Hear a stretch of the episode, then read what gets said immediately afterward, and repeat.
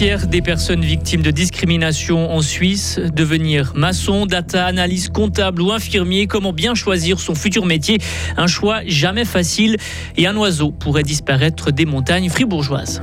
De demain à mardi, conditions euh, anticycloniques et bien ensoleillées sur l'ensemble de la Suisse avec quelques voiles d'altitude. Vincent Douce, bonjour. Bonjour à toutes et à tous.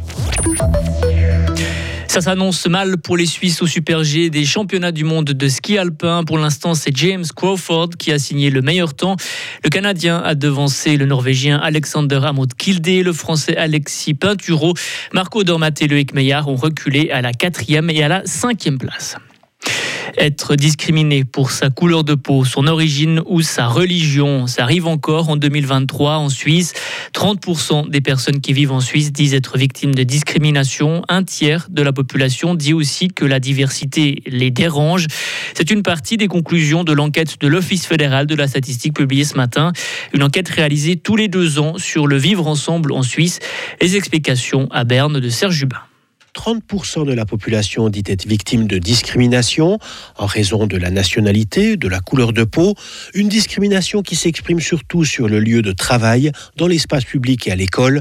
La moitié des jeunes issus de la migration déclarent avoir été victimes de discrimination ou de racisme, une proportion en augmentation.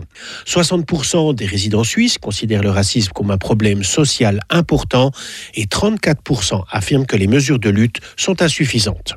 Il y a aussi des indicateurs inverses. La part de la population qui se dit dérangée par la présence de personnes perçues comme différentes, cette part a diminué de 36 à 31 Plus de la moitié de la population est disposée à renforcer les droits des étrangers, droit de vote, droit à la naturalisation automatique de la deuxième génération, et 70% est favorable au regroupement familial, en hausse de 9 et enfin, une large majorité de la population rejette l'idée que les enfants des personnes étrangères sont un problème pour l'éducation des enfants suisses. Bénéfice de plus de 140 millions de francs pour la BCF. Pour la 29e année consécutive, la Banque cantonale de Fribourg enregistre des résultats en hausse. Ce bénéfice est en augmentation de 4,5%. La Banque cantonale de Fribourg a dévoilé ce matin ses chiffres pour 2022. Ces résultats permettent à la banque de jouer son rôle de contributeur. Elle verse un peu plus de 64 millions de francs aux cantons, aux communes et aux paroisses. 18 millions de francs pour restaurer le domaine des Faverges. Le Grand Conseil fribourgeois a voté aujourd'hui ce crédit. Le domaine des Faverges se situe hors des frontières du canton de Fribourg, au-dessus du village de Saint-Symphorin, vers le lac Léman. Ce projet prévoit la restauration et la modernisation de plusieurs bâtiments. Comment adapter la société au changement climatique Les jeunes d'aujourd'hui auront fort à faire. Leur façon de travailler sera peut-être très différente de la nôtre.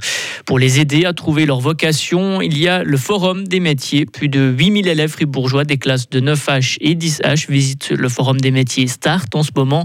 La dixième édition a lieu à Forum Fribourg.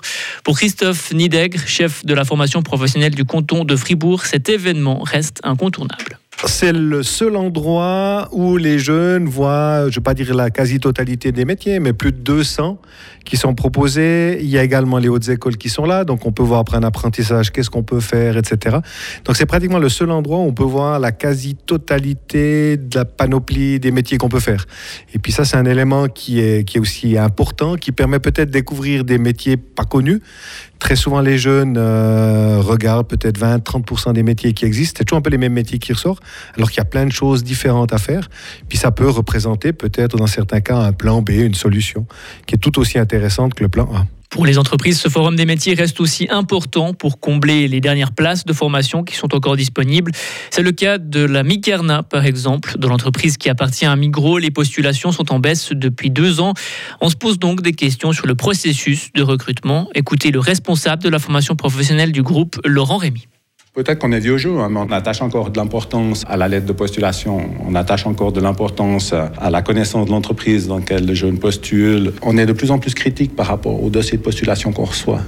Parce que justement, je ne crois pas que le jeune, actuellement, il se rend compte de l'importance de ce dossier de postulation. Là encore, hein, je n'ai pas la réponse exacte. Hein. je ne sais pas si c'est juste d'y apporter autant d'importance par rapport à l'agroalimentaire. Est-ce que c'est nécessaire d'un jeune qui postule pour un métier de production, boucher charcutier, opérateur de machines automatisées? Est-ce qu'on doit vraiment être attentif à ce dossier de postulation? Est-ce que c'est important que ce dossier de postulation soit complet? Ça, on, doit nous s'interroger. À Fribourg, le nombre de nouveaux apprentis reste stable. En 2022, un peu moins de 2800 nouveaux contrats d'apprentissage ont été signés dans le canton de Fribourg. Stéphane Eicher, Sophie Junger, Marius Berg ou encore Eustid Ritten. La programmation de la deuxième édition du Lac Noir Schwarze Festival est connue.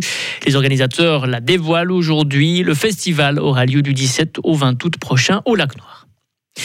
À l'étranger, la Syrie reçoit enfin de l'aide humanitaire internationale. Un premier convoi d'aide a pu arriver jusque dans les zones rebelles du nord-ouest du pays.